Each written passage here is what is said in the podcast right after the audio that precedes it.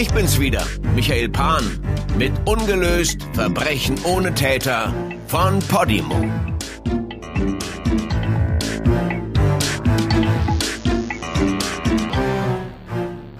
Der Immobilienmord. 26. März 2010.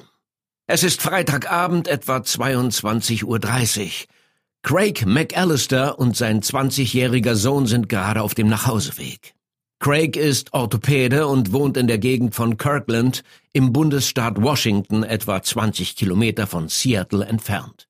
Sein Sohn Ryan ist gerade für die Semesterferien aus dem College nach Hause gekommen und Craig hat ihn am Flughafen abgeholt. Craig parkt den Wagen am Straßenrand vor dem Haus. Auf der Auffahrt kann er nicht parken, denn da liegt ein riesiger Haufen Mulch, der erst am Nachmittag angeliefert wurde. Als sie auf die Haustür zugehen, kommt auf einmal ein Mann auf sie zu. Ganz in Schwarz gekleidet, das Gesicht von einer Skimaske verdeckt. Ganz ruhig sagt er den beiden, er hätte eine Waffe und sie sollen nur tun, was er sagt, dann würde ihnen nichts passieren. Als erstes will er, dass sie ihn ins Haus lassen. Aber Craig McAllister ist sich sofort bewusst, dass er das nie und nimmer zulassen wird. Hier draußen sind nur er und sein Sohn, aber drinnen sind seine Frau Stacy und ihre 13-jährige Tochter Lauren. Was auch immer passiert, er kann diesen Mann um keinen Preis in sein Haus lassen. Stattdessen schaltet sich Craigs Vaterinstinkt ein. Bevor er selbst kapiert, was los ist, hat er den Mann zu Boden gerissen. Er rollt sich auf ihn und schlägt so fest er kann auf ihn ein. Während Craig dem maskierten Mann keine Chance gibt, sich zu orientieren, rennt sein Sohn Ryan auf ein Nachbarhaus zu, um Hilfe zu holen. Aber genau in dem Moment taucht eine zweite dunkle Gestalt auf. Craig McAllister sieht den zweiten Mann nicht kommen. Der schlägt ihm mit dem Griff seiner Pistole auf den Hinterkopf. Der Schlag hat Wirkung. Craig hört auf, sich zu wehren. Die zwei Männer schleifen ihn zur Haustür und versuchen, sie einzutreten. Craigs Ehefrau Stacy hört den Krach und geht an die Tür.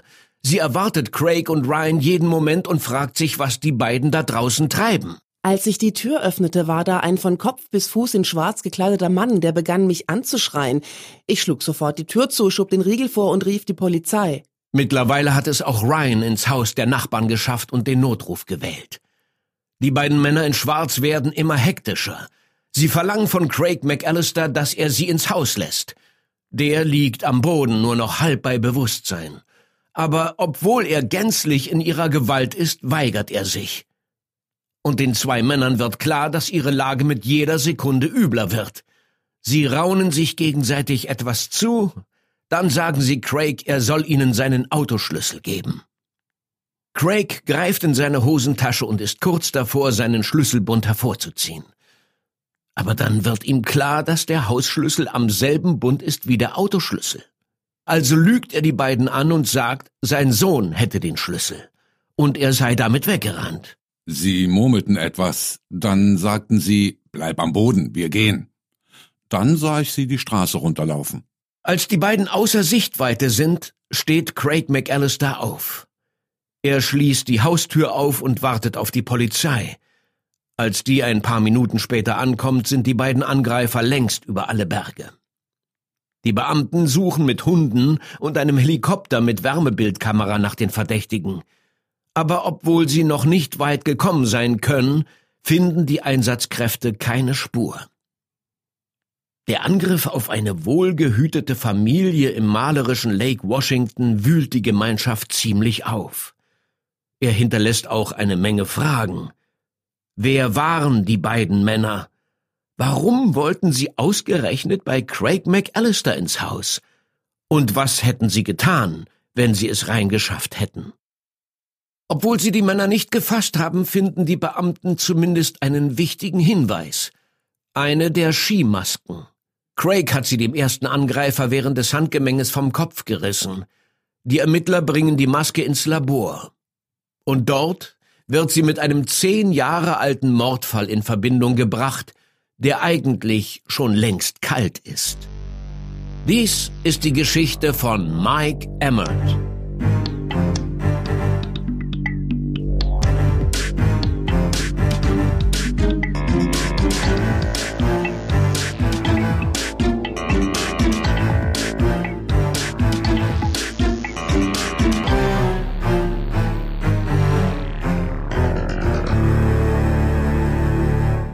Michael Angelo Emmert heißt eigentlich Michael Angelo Locati.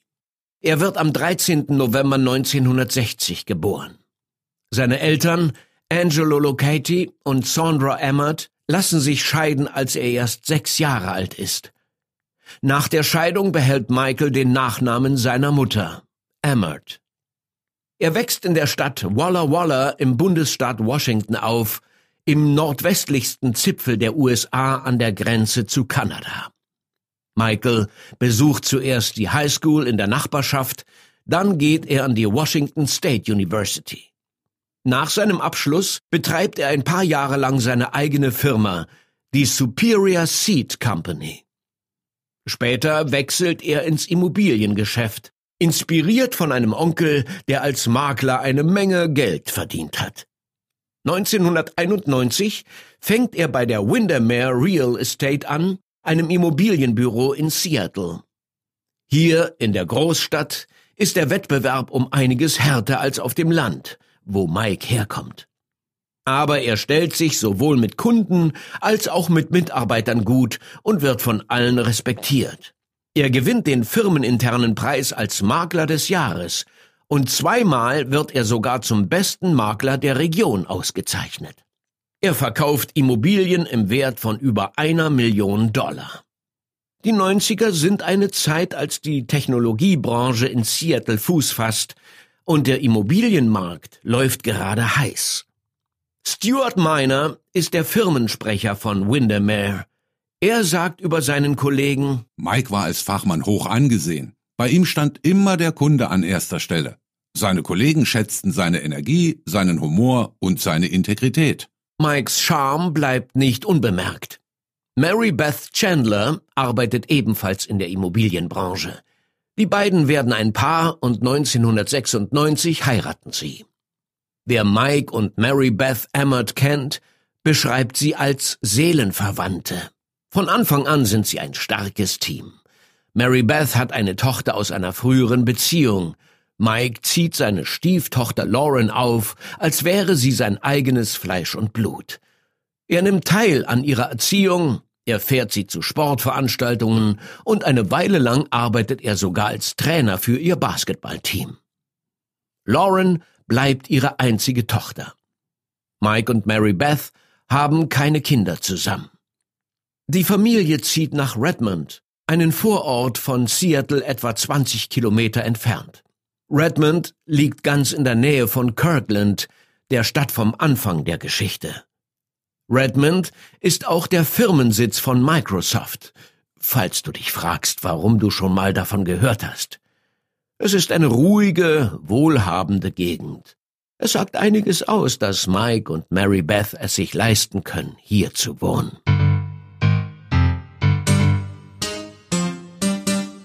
Am 3. Januar 2001 trifft sich Mike Emmert mit einem Kunden in einem Shopping Center in Kirkland.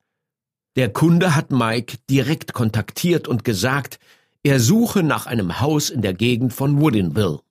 Woodinville ist eine kleine Stadt etwa 15 Kilometer entfernt von Kirkland. Hier ist man zwar noch nicht ganz auf dem Land, aber die Gegend ist schon etwas abgelegener. Hier wohnt man schon ein bisschen im Grünen. Der Kunde hat sogar schon ein bestimmtes Haus im Auge.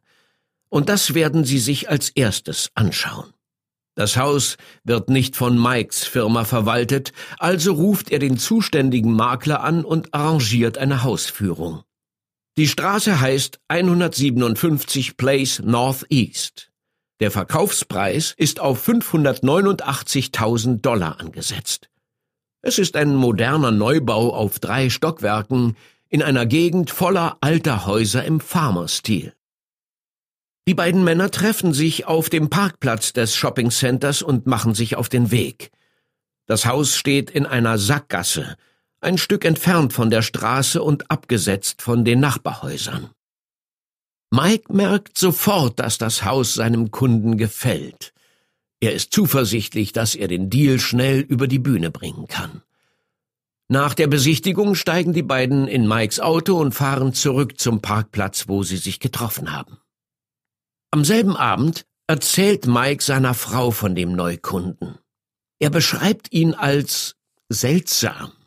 Er sei um die 50, humple beim Gehen, habe einen Gehstock und spreche mit einem Ostküstenakzent.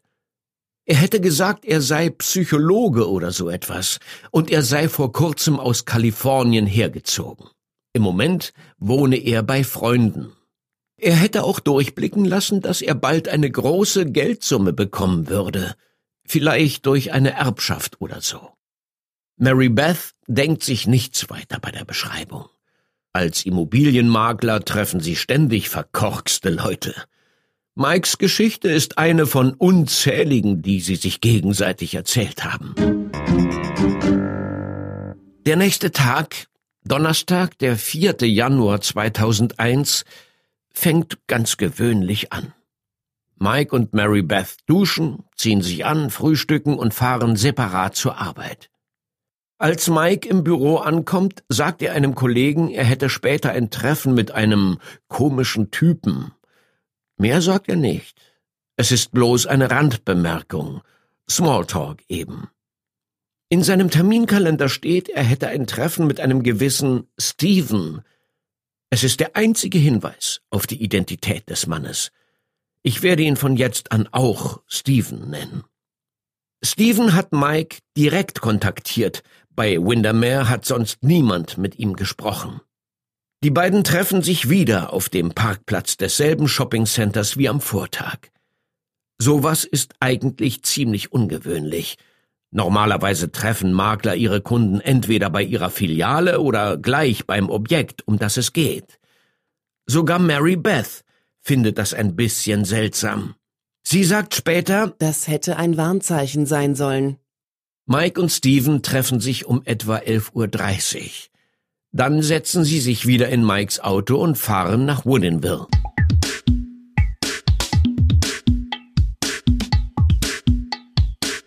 Gail Garland ist die Besitzerin des Hauses in Woodinville.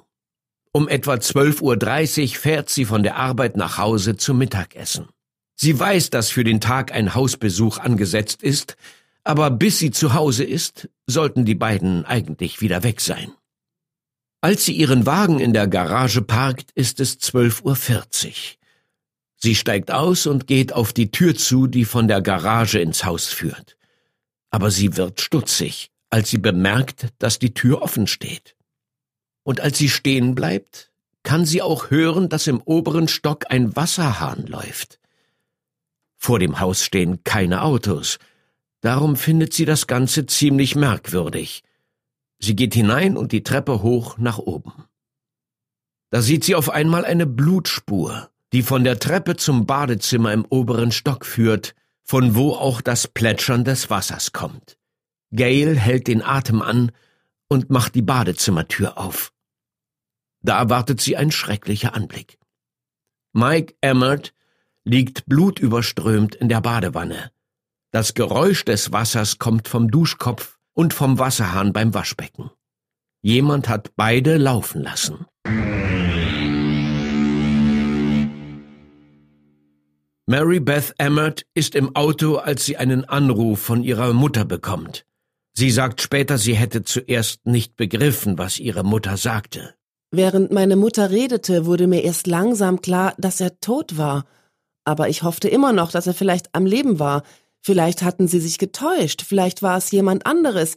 Ich stand völlig unter Schock. Am Tatort tummeln sich bald schon eine Vielzahl von Polizisten und Technikern. Es ist der erste Mordfall in Woodinville seit 1997. Entsprechend groß ist das Aufgebot. Die Ermittler fangen an, den Ablauf der Tat zu rekonstruieren bis zu dem Zeitpunkt, als Gail Garland nach Hause kam. Sie gehen davon aus, dass Mike mit einem Kunden auf Hausbesichtigung war, wahrscheinlich mit dem mysteriösen Steven. Mike hat seinem Mörder wohl den Rücken zugedreht, als dieser zuschlug. Mike ging zu Boden, dann ging der Angreifer mit einem langen Messer auf ihn los. Die Todesursache sind mehrere Stichwunden am ganzen Körper. Bei der Autopsie kommt heraus, dass insgesamt 19 Mal auf Mike eingestochen wurde. Äh, dazu gleich noch mehr. Nach der Attacke schleift der Mörder, wahrscheinlich der Kunde Steven, Mikes leblosen Körper etwa fünf Meter weit vom Schlafzimmer zur Badewanne, wo er später aufgefunden wird. Dann dreht er Dusche und Wasserhahn auf. Wahrscheinlich soll das Wasser mögliche Spuren und Fingerabdrücke wegwaschen. Die Forensiker finden am Tatort tatsächlich nur DNA, die zu Mike gehört. Also scheint dieser Plan funktioniert zu haben. Der Täter hat nichts hinterlassen, was auf seine Identität hinweisen würde. Die Ermittler bemerken aber, dass ein paar von Mikes Sachen fehlen. Sein Geldbeutel, sein Handy, sein Ehering und seine Armbanduhr. Besonders der Ring ist ziemlich wertvoll. Er ist mit drei Diamanten besetzt und wird auf mehrere tausend Dollar geschätzt. Und die Uhr ist eine Breitling aus Gold und Silber, die ebenfalls an die 3000 Dollar wert ist. Aber obwohl all diese Wertgegenstände fehlen, geht die Polizei nicht von einem Raubmord aus. Je mehr sie sich ein Bild über die Ereignisse machen, desto sicherer werden sie, dass ein anderes Motiv vorliegt. In Frage kommt aber so ziemlich alles von Eifersucht bis zum Auftragsmord.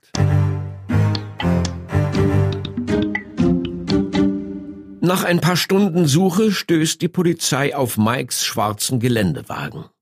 Er steht auf dem Parkplatz des Shoppingcenters, wo sich Mike mit dem verdächtigen Kunden verabredet hatte. Gut möglich, dass der Mörder den Wagen vom Tatort wieder hierher gefahren hat. Die Techniker unternehmen eine gründliche Durchsuchung des Autos und finden Blut- und Hautspuren, die weder von Mike noch von jemandem aus seinem nahen Umfeld stammen. Die Spuren werden schließlich der DNA-Datenbank des FBI übergeben. Innerhalb von 24 Stunden wird auch Mikes Brieftasche gefunden. Diesmal in Seattle. Sie liegt auf einem Münztelefon am Fährhafen Coleman Docks. Schnell zeigt sich, dass Mikes Bankkarte fehlt. Und die Bank kann bestätigen, dass jemand mit der Karte nach dem Zeitpunkt von Mikes Tod Geld abgehoben hat. Ein paar Tage später kommt schließlich auch Mikes Handy zum Vorschein. Hier weigert sich die Polizei aber genaue Angaben über den Fundort zu machen. Sie sagt nur, dass auch das Handy nach Mikes Tod benutzt wurde. Mehrere Anrufe wurden damit getätigt, aber wer genau angerufen wurde, ist nicht bekannt. Der Ring und die Armbanduhr bleiben verschollen. Nach etwa einer Woche hat die Polizei ihren ersten Verdächtigen. Es handelt sich um einen Obdachlosen, der sich oft in der Nähe des Parkplatzes rumtreibt, wo sich Mike und Steven getroffen haben. Er passt nicht nur auf die Beschreibung des Täters, sondern er humpelt auch und geht an einem Stock. Der Mann hat im Vietnamkrieg gedient und später als Psychologe gearbeitet. Auch das passt auf einige Bemerkungen, die Mike über seinen Kunden gemacht hat. Er heißt Jeffrey John Solo, ist Anfang 60 und geschieden. Er hat vier Kinder, eines davon ist Hope Solo, die Torfrau der US-Fußballnationalmannschaft, die zweimal Olympiagold und einmal die WM gewonnen hat.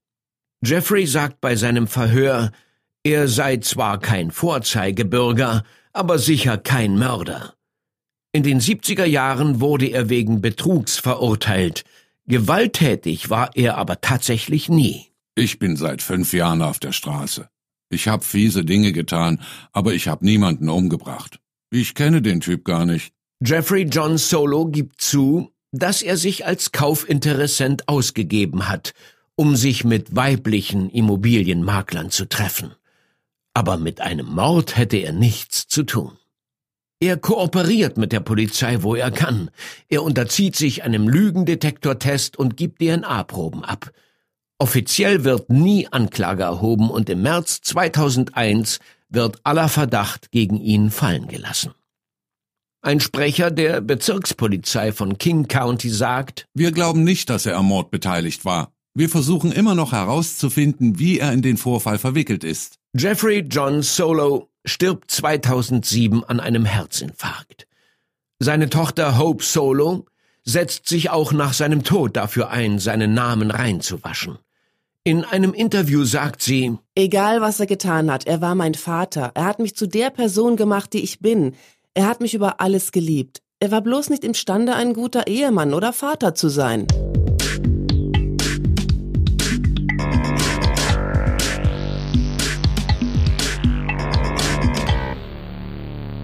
Die Ermittlungen im Mordfall Mike Emmert gehen weiter. Die ersten Spuren deuteten auf ein finanzielles Motiv hin. Aber jetzt wenden sich die Beamten seinem Umfeld zu. Sie wollen prüfen, ob jemand in seinem Freundes- oder Familienkreis von seinem frühzeitigen Ableben profitieren könnte.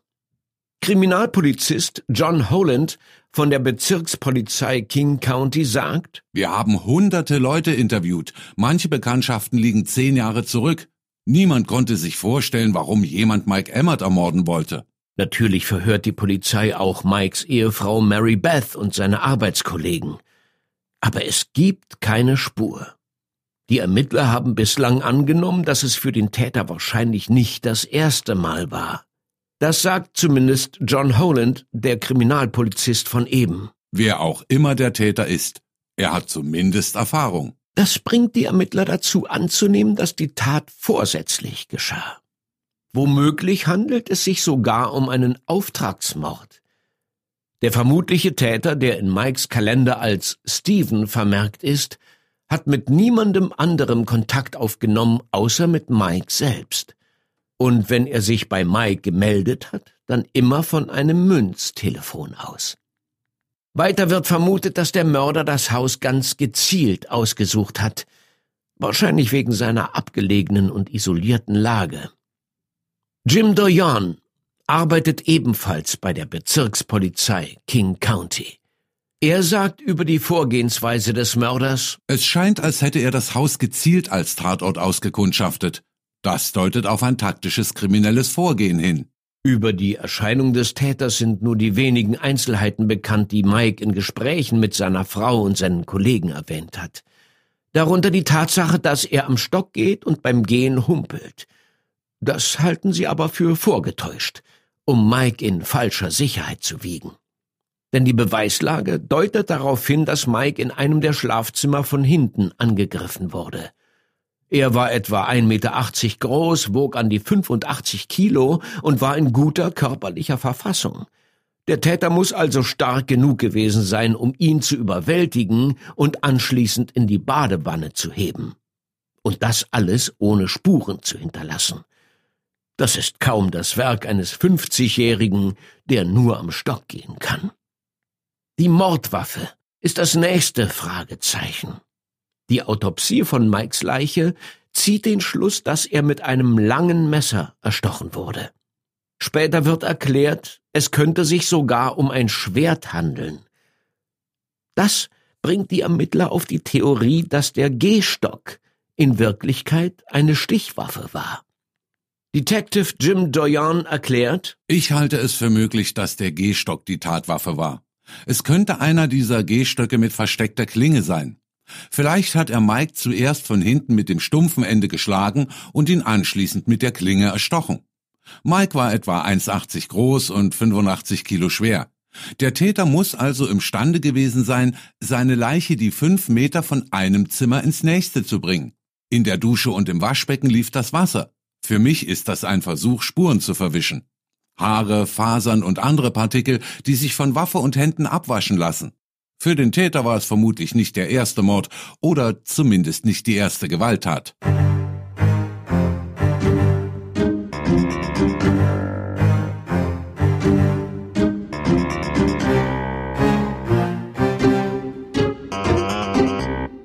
Über zehn Beamte sind an der Ermittlung beteiligt.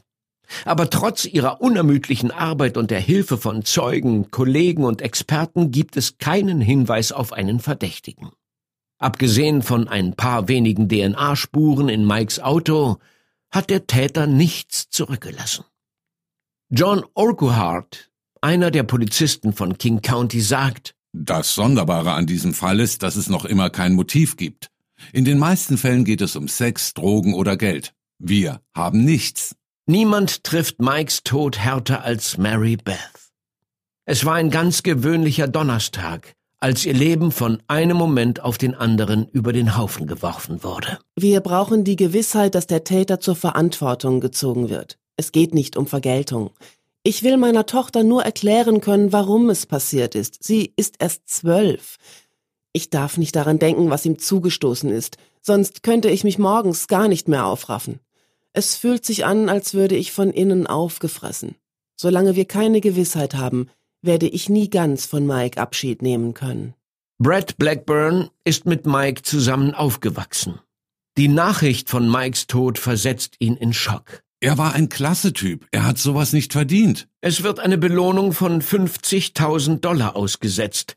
In erster Linie finanziert durch Immobilienfirmen, die sich große Sorgen über den Fall machen. Mikes Vorgesetzter Joe Deasy sagt, Mikes Tod hat uns vor Augen geführt, dass wir unsere Sicherheitsvorkehrungen ganz anders angehen müssen. Weit über die Region hinaus sind Makler von Mike Emmerts Tod aufgerüttelt. Vielerorts werden die Sicherheitsstandards verschärft. Kurze Zeit später wird der Washington State Real Estate Safety Council eingerichtet, ein Verband, der zur Sicherheit von Maklern im ganzen Staat beitragen soll. Der Verband schreibt Maklern vor, dass sie von ihren Kunden ein Pfand einfordern müssen, etwa einen Führerschein oder einen Hausschlüssel, bevor sie zu einer Hausbesichtigung fahren. Darüber hinaus müssen sie ihre Kunden immer in der Filiale empfangen und dürfen sich nicht woanders treffen. In den Medien erhält Mike Emmerts Tod relativ wenig Beachtung, obwohl ein Bericht mit Zeugenaufruf in der TV-Serie Unsolved Mysteries ausgestrahlt wird. Wahrscheinlich, weil die Folge auf den 12. September 2001 fällt und ganz Amerika gerade mit etwas anderem beschäftigt ist. So geht Mike Emmerts Fall in der Aufregung über das Attentat vom 11. September unter. Mary Beth spricht zwei Jahre nach Mikes Tod mit Lokalmedien. Auch nach all der Zeit fällt es ihr immer noch schwer, zur Normalität zurückzufinden. Immerhin lichtet sich der Nebel ein bisschen. Ich kämpfe mich an die Oberfläche, langsam, aber sicher. Auch drei Jahre später, im Jahr 2004, hat die Polizei keine Anhaltspunkte im Hinblick auf den Täter. John Holland von der Bezirkspolizei King County deutet an, dass die Ermittlungen wohl bald zu den Akten gelegt werden. Wir haben keine Ahnung, mit wem Mike Emmert sich getroffen hat. Wir wissen nicht einmal, ob wir den echten Namen haben oder wie genau die Beschreibung ist. Wir wissen einfach nicht weiter. Mary Beth Emmert hält an der Hoffnung fest, dass der Mörder ihres Ehemannes gefunden wird. Ich versuche Geduld zu haben. Eines Tages wird das Telefon läuten und ich bekomme die gute Nachricht. Ich weiß, dass ich dann alles nochmal durchleben muss, aber ich bin bereit, für Mike zu kämpfen. Aber es vergehen zehn Jahre, ohne dass Licht ins Dunkel kommt. Die Polizei findet keine neuen Hinweise auf den mysteriösen Kunden, mit dem sich Mike an dem Morgen getroffen hat. Das bisschen DNA aus Mikes Auto lässt sich niemandem zuweisen. Seit 2001 ist die DNA in der forensischen Datenbank des FBI, aber in der ganzen Zeit gibt es keine Übereinstimmung. In der Immobilienbranche hat Mikes Tod hohe Wellen geschlagen und zu schärferen Sicherheitsmaßnahmen geführt. Aber ansonsten kommt dem Fall wenig öffentliche Beachtung zu. Dann endlich, zehn Jahre später, im September 2011, bekommt Mary Beth endlich den lang ersehnten Anruf. Der Polizeibeamte am anderen Ende sagt ihr, das FBI hätte eine hundertprozentige DNA-Übereinstimmung gefunden.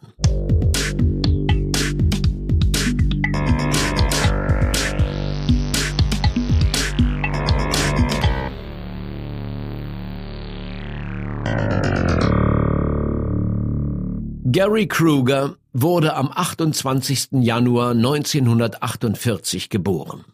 Er besuchte die Lincoln High School in Seattle. Noch vor seinem Abschluss meldete er sich bei der US Navy. Im November 1967 wird er nach Vietnam versetzt, wo er sich kurz darauf freiwillig bei den US Marines meldet. Dort wird er Teil einer Eliteeinheit, die sich unter die Zivilbevölkerung mischt, um Unterstützung für die US-Streitkräfte zu gewinnen. Im Januar 1969 wird Gary aus der Armee entlassen und kehrt zurück nach Seattle, wo er aufgewachsen ist. Aber seine Zeit in Vietnam hat ihn stark verändert.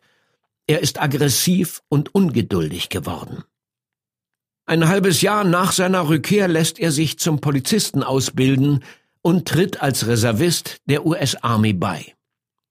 Die nächsten elf Jahre arbeitet er für die Polizei in Seattle. Anfang der 70er Jahre lernt er seine zukünftige Ehefrau Betty kennen. Die beiden führen eine turbulente Beziehung, aus der auch eine Tochter hervorgeht. Unter seinen Kollegen hat Gary nicht den besten Ruf. Er ist als Hitzkopf verschrien und steckt immer wieder in Schwierigkeiten. 1970 wird Gary in ein Krankenhaus geschickt, wo ein Patient, ebenfalls ein Vietnam-Veteran, Personal und Patienten belästigt. Gary nimmt den Mann in einen Würgegriff, um ihn ruhig zu stellen. Dabei verletzt er ihn so schwer, dass er stirbt. Der Vorfall bleibt ohne Konsequenzen. 1974 verhaften er und sein Partner einen Mann und schlagen im Parkhaus der Polizeiwache auf ihn ein. Dem Opfer werden 3000 Dollar Schadenersatz zugesprochen, die Polizisten kommen mit einer Verwarnung davon. 1977 verfolgt Gary in seinem Streifenwagen einen Verdächtigen. Angeblich zieht der Mann auf einmal ein Messer und bedroht Gary damit. Gary Kruger schießt viermal auf den Mann. Der stirbt noch vor Ort. Für diesen Vorfall wird Gary vor Gericht gestellt, aber die Jury spricht ihn frei. 1979 versucht ein Mann im Drogenrausch Gary seine Dienstwaffe abzunehmen und ihn damit anzugreifen. Gary schlägt in blinder Wut auf den Angreifer ein. In mehreren Berichten steht, er hätte ihn fast zu Tode geprügelt. Erst als andere Beamte eingreifen, lässt er von dem aufgeputschten Mann ab. Nach dem jüngsten Vorfall wird Gary an einen Psychologen verwiesen und ein besorgter Freund nimmt ihm vorsichtshalber sogar seine Waffen ab. Garys Unfähigkeit, sich im Zaum zu halten, hat bereits mehrere Leute das Leben gekostet. Sie hat seine Familie kaputt gemacht und seine Freunde dazu gebracht, sich von ihm abzuwenden.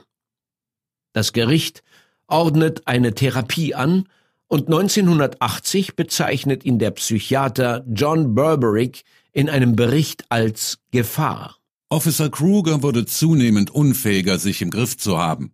Er wurde Verdächtigen gegenüber körperlich ausfällig und setzte übermäßige Gewalt ein. Im selben Jahr zieht sich Gary Kruger offiziell aus dem Polizeidienst zurück. In seinem Kündigungsschreiben macht er eine Rückenverletzung dafür verantwortlich, aber jeder weiß, worum es wirklich geht. Entweder geht er oder er wird gefeuert. Auch aus der Reservearmee muss er austreten. Gary Kruger ist erst Anfang 30, aber seine Karriere ist bereits am Ende. Er ist allein, orientierungslos und wütender denn je. Eine Weile versucht er sich als Immobilienmakler. Aber auch das hält nur zwei Jahre.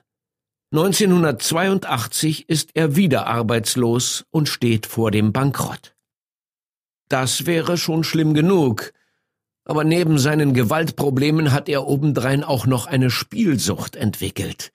Mit ein Grund, weshalb sich seine Frau Betty 1980 endgültig von ihm scheiden lässt. Nach der Trennung geht es weiter bergab. Nach dem Aus in der Immobilienbranche sucht er das Glück am Spieltisch vergeblich. Gary ist ganz unten angekommen, als es auf einmal einen Lichtschimmer gibt. 1984 kommt er plötzlich zu etwas Geld und versöhnt sich mit seiner Ex-Frau. Ein Jahr lang reist Gary mit Frau und Tochter quer durch die USA. Alles scheint gut zu sein. Bis zum Oktober 1986. Ein Streifenpolizist bemerkt einen Wagen, der zu schnell unterwegs ist. Am Steuer sitzt eine verdächtig aussehende Person. Er folgt dem Auto und teilt der Zentrale über Funk das Kennzeichen mit. Kurz darauf erfährt er, dass der Wagen als gestohlen gemeldet wurde. Die Verfolgungsjagd endet damit, dass der Wagen von der Straße abkommt. Der Beamte tritt an das Auto heran. Am Steuer sitzt Gary Kruger in einem langen Mantel. In einer Tasche hat er Sturmhauben, Gummimasken, ein Polizeifunkgerät und mehrere Schusswaffen dabei. Die Gegenstände lassen sich auf eine Serie von Raubüberfällen zwischen 1984 und 1986 zurückführen, bei denen einer der Räuber dicke Kohle und Reiseschecks verlangt hat. Es trifft sich, dass Gary die Reisen mit seiner Familie mit Reiseschecks bezahlt hat. Im März 1987 bekennt er sich schuldig wegen bewaffneten Raubüberfalls und wird zu 15 Jahren Gefängnis verurteilt.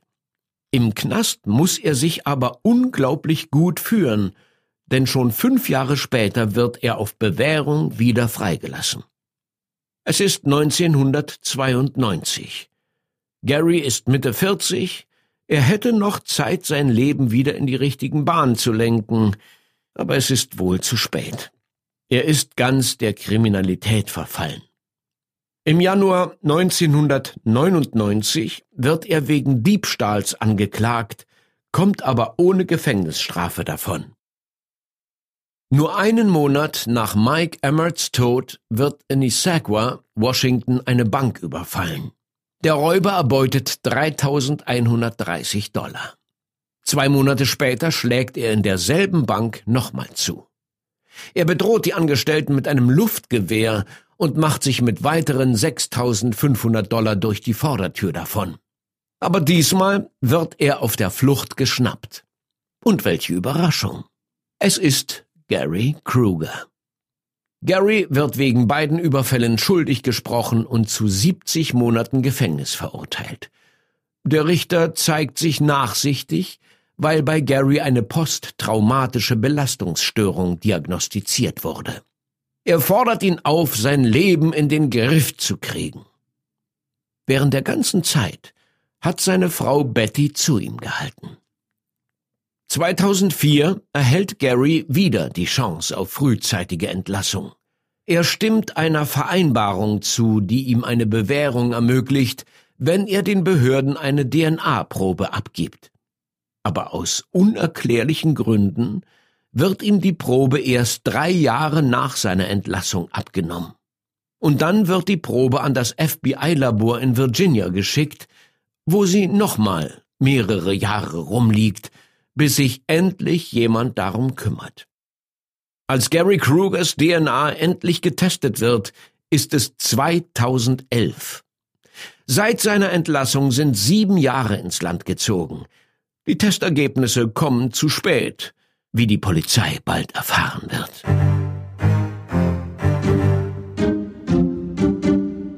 Es ist März 2010, als Craig McAllister und sein Sohn brutal überfallen werden. Das war die Geschichte vom Anfang. Der Chirurg, der die Geistesgegenwart hatte, den Überfall lange genug zu verzögern, so dass die Angreifer lieber das Weite suchten. Und, du erinnerst dich, Dabei hat Craig einem von ihnen die Skimaske vom Kopf gerissen. Die Techniker untersuchen die Maske und finden mehrere DNA-Spuren. Die lassen sich schnell auf einen Verdächtigen zurückführen. John Allen Bradshaw. Bradshaw ist zu dem Zeitpunkt 65 Jahre alt. Er ist vorbestraft. Von 2001 bis 2008 war er wegen Brandstiftung und Geldwäsche im Gefängnis. In der Akte ist ein Wohnort vermerkt, wo er kurze Zeit gewohnt hat. Und die Adresse gehört keinem anderen als Gary Kruger.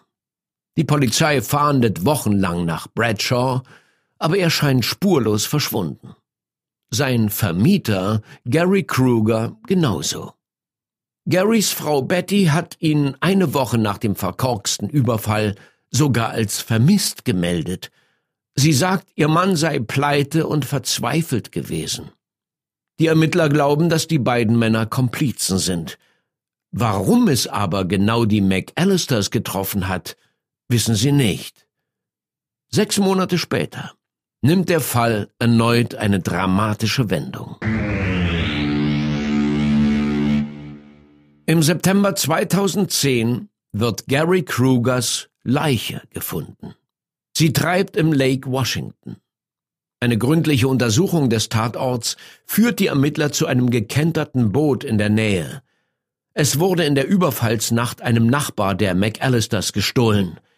Jetzt, ein halbes Jahr später, wird es am Grund des Lake Washington geborgen, zusammen mit einer Tasche, die Handfesseln, Klebeband und Munitionen für die Waffen enthält, die Kruger und Bradshaw angeblich bei sich trugen. Dieser Fund lässt die Polizei glauben, dass es um mehr ging als einen einfachen Raubüberfall. Plausible Verbindungen zwischen einem der beiden Tatverdächtigen und den McAllisters gibt es keine. Trotzdem nimmt sich die Familie in Acht, solange der zweite von ihnen nicht gefasst ist. Craig McAllister erklärt, Wir leben so, als könnte Bradshaw jeden Augenblick zurückkehren. Es ist einfach sicherer, sich vorzusehen. Bei der Polizei klingt das ähnlich, wenn auch etwas weniger dramatisch. Der Wagen, den Kruger und Bradshaw in der Tatnacht gefahren hatten, wird keine zwei Kilometer vom Haus der McAllisters entfernt aufgefunden. Gut möglich, dass die beiden wiedergekommen wären, wenn sie die Gelegenheit gehabt hätten. Die Frage, so John Urquhart von der Bezirkspolizei King County, ist, ob John Allen Bradshaw überhaupt noch lebt. Klar, es ist möglich, aber sie gingen im März ins Wasser, mitten in der Nacht. Er müsste ein sehr guter Schwimmer sein.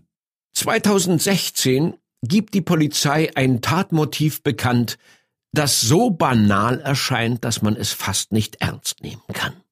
Ein Polizeisprecher erklärt, Das Motiv war, dass der Arzt Bettys Knieoperation nicht durchführen wollte. Jupp. Dr. McAllister hatte sich geweigert, Gary Krugers Frau kostenlos das Knie zu ersetzen. Und anstatt sich um seine Finanzen zu kümmern, beschloss der, die Familie McAllister auszulöschen.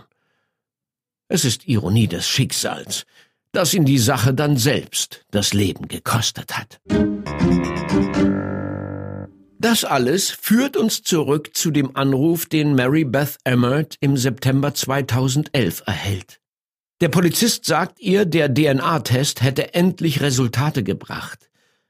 Aber von Gary Krugers Entlassung bis zu dem Zeitpunkt, als seine DNA endlich im Labor getestet wurde, sind ganze sieben Jahre vergangen. Also muss der Beamte Beth Emmert erklären, dass es im Mordfall an ihrem Mann zwar einen Verdächtigen gibt, dass der aber schon seit anderthalb Jahren tot ist. Wenn die DNA-Probe nicht so lange rumgelegen hätte, hätten die Ermittler Gary Kruger vielleicht festnehmen und vernehmen können. So hätten sie vielleicht herausfinden können, wieso Mike Emmert sterben musste. Stattdessen arbeiten sie sich jetzt durch Krugers Vergangenheit als Immobilienmakler in der Hoffnung, dass es da eine Verbindung gibt. Aber egal, wie lange sie graben, sie bringen nichts Handfestes zutage, das einen Zusammenhang zwischen Gary Kruger und Mike Emmert herstellen würde. Das einzige Bindeglied, das sich finden lässt, stärkt die Theorie, dass es sich wohl um einen Auftragsmord handelt.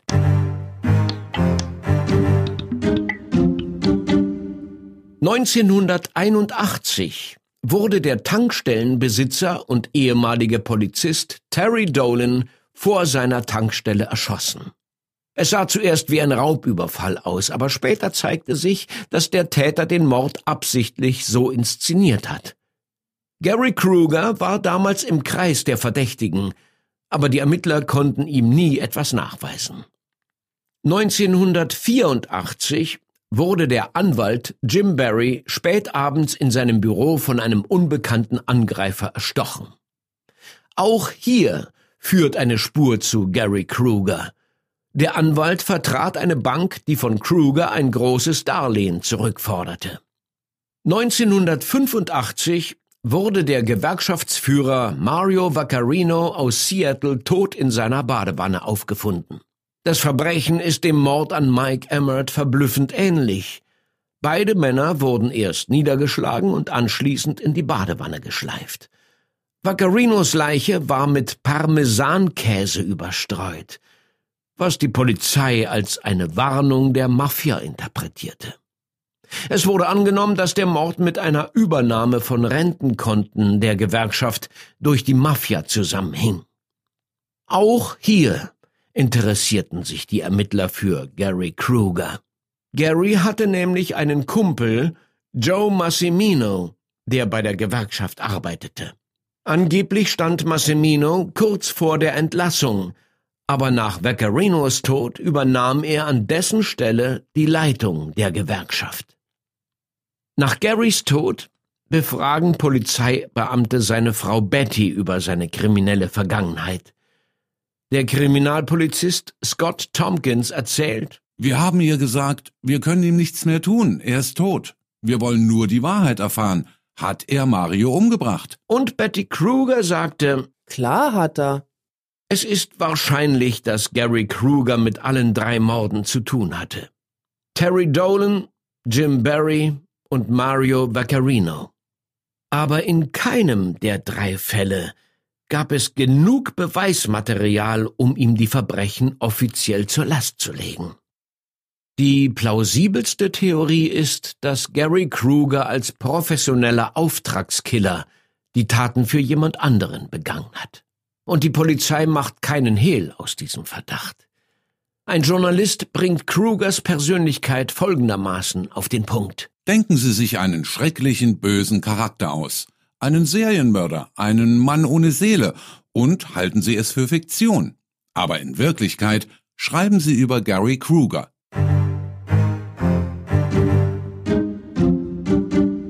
...2011 gibt die Bezirkspolizei von King County ein offizielles Statement ab, in dem sie Gary Kruger neben den drei ungelösten Mordfällen aus den 80er Jahren auch für den Mord an Mike Emmert verantwortlich macht. Aufgrund seiner gewalttätigen Laufbahn und der DNA-Spuren in Mikes Wagen ist er der dringlichste Tatverdächtige. Was aber immer noch unklar ist, ist das Motiv. Es gibt keine persönliche Verbindung zwischen Kruger und Mike Emmert. Das würde also bedeuten, dass es ein Auftragsmord war. Aber in wessen Auftrag?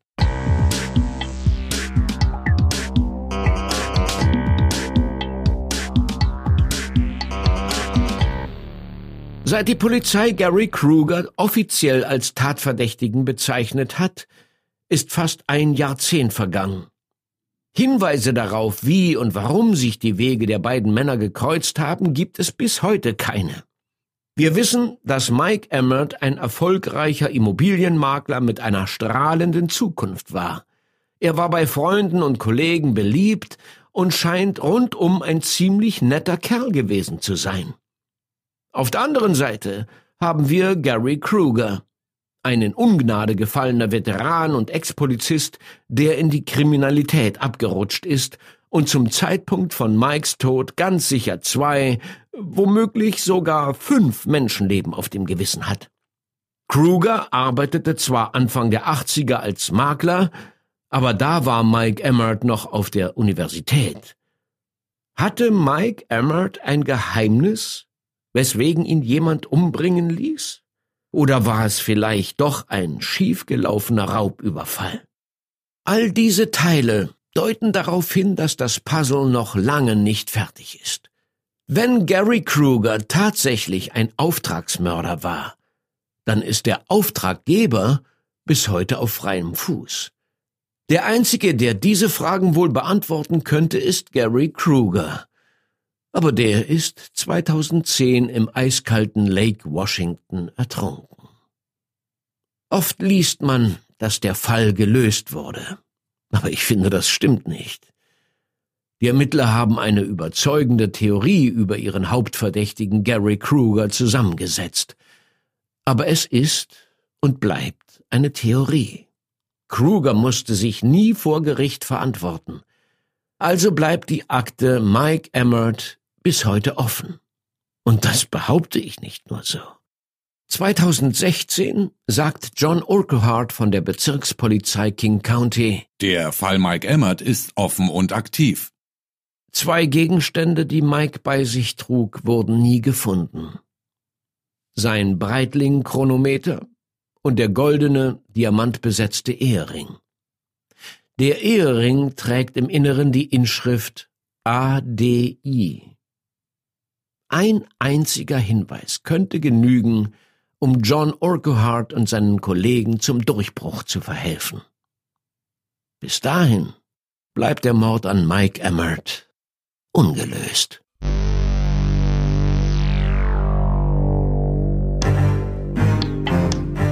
Ungelöst ist die deutsche Version von Unresolved, einem amerikanischen Podcast von Michel. An dieser Stelle ein dickes Dankeschön an Michel für die Mühe und Arbeit, die du in die Recherche dieser Fälle gesteckt hast. Dieser Podcast ist eine Produktion von Podimo, der exklusiven Podcast-Plattform. Hier findest du lauter neue Shows zusätzlich zu all den Podcasts, die du bereits liebgewonnen hast. Wenn du deine Podcasts auf Podimo hörst, unterstützt du automatisch die Hosts deiner Lieblingsshows. Alle weiteren Infos findest du auf podimo.de.